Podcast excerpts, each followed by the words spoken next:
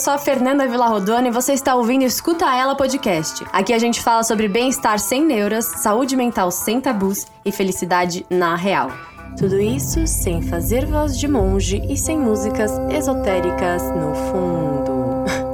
Aqui eu trago pessoas inspiradoras e especialistas com o objetivo de discutir, filosofar e aprender um pouco mais sobre o mundo e sobre nós mesmos. E aí, bora escutar ela?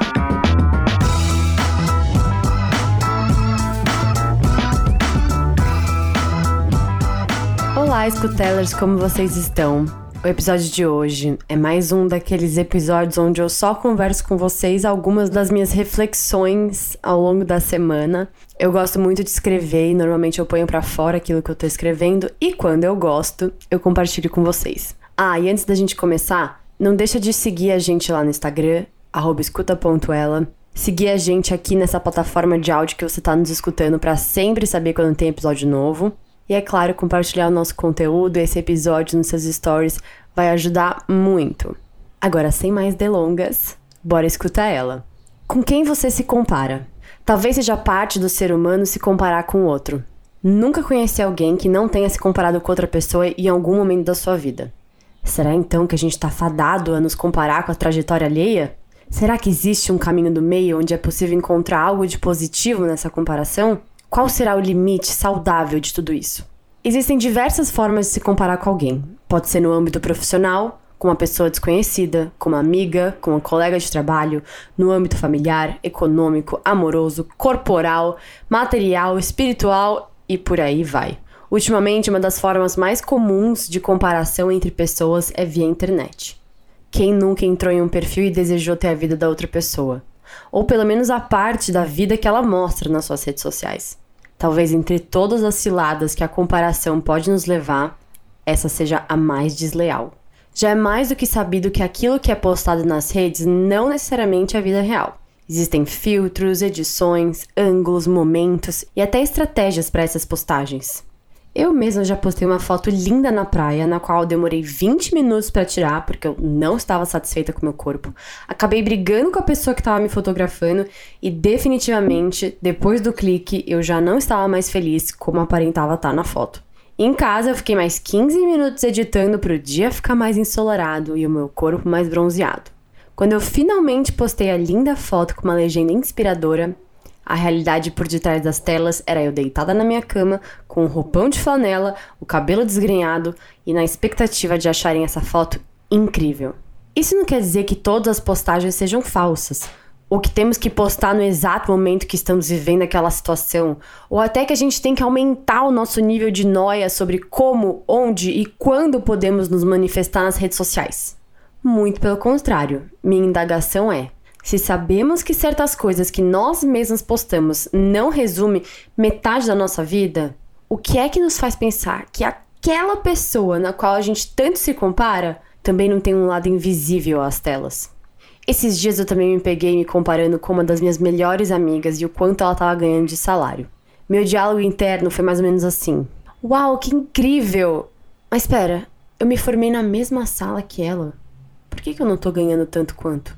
A gente tem a mesma idade e eu ganho metade que ela. O que, que eu tô fazendo de errado? Será que eu não sou boa o bastante para ganhar isso? Diferente do sentimento de inveja, que nesse caso seria sentir raiva e desejar que ela ganhasse menos ou até que perdesse o emprego, eu genuinamente estava feliz por todas as suas conquistas. Mas foi inegável que o meu segundo pensamento tenha sido: e eu? Eu também queria isso, e olha só como eu tô, fazendo mil trabalhos que não me pagam bem e sem saber para que caminho seguir. Como uma grande entusiasta e defensora das conversas, depois de ter verdadeiramente celebrado a nova situação de vida da minha amiga, até porque sim, eu quero que ela ganhe bem, que ela seja feliz, que conquiste seus sonhos, eu desabafei sobre a minha situação. PS. Acho bem importante ressaltar que a gente tem que prestar atenção nos momentos e com quem que a gente vai dar esses desabafos. A gente precisa permitir esse espaço para momentos de felicidade alheia. Até porque, vamos concordar, é muito chato ser a pessimista, estraga prazeres que corta a vibe de celebração do outro. Eu comentei sobre esse sentimento de comparação e ela acabou me dando ótimos conselhos que me fizeram refletir e chegar em algumas conclusões que agora eu vou compartilhar com vocês. A trajetória do outro nunca vai ser igual à sua. Não existe tempo certo para as coisas acontecerem. Existe o tempo das coisas. Isso quer dizer que a gente vai ficar parada de braços cruzados esperando por um milagre? Não. Isso quer dizer, coloque-se em movimento, faça o seu melhor, peça ajuda, converse com pessoas e aí entregue aquilo que você não tem mais controle para o universo ou para aquilo que você quiser chamar de força maior.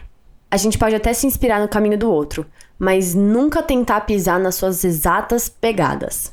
Já tentou fazer isso na beira da praia?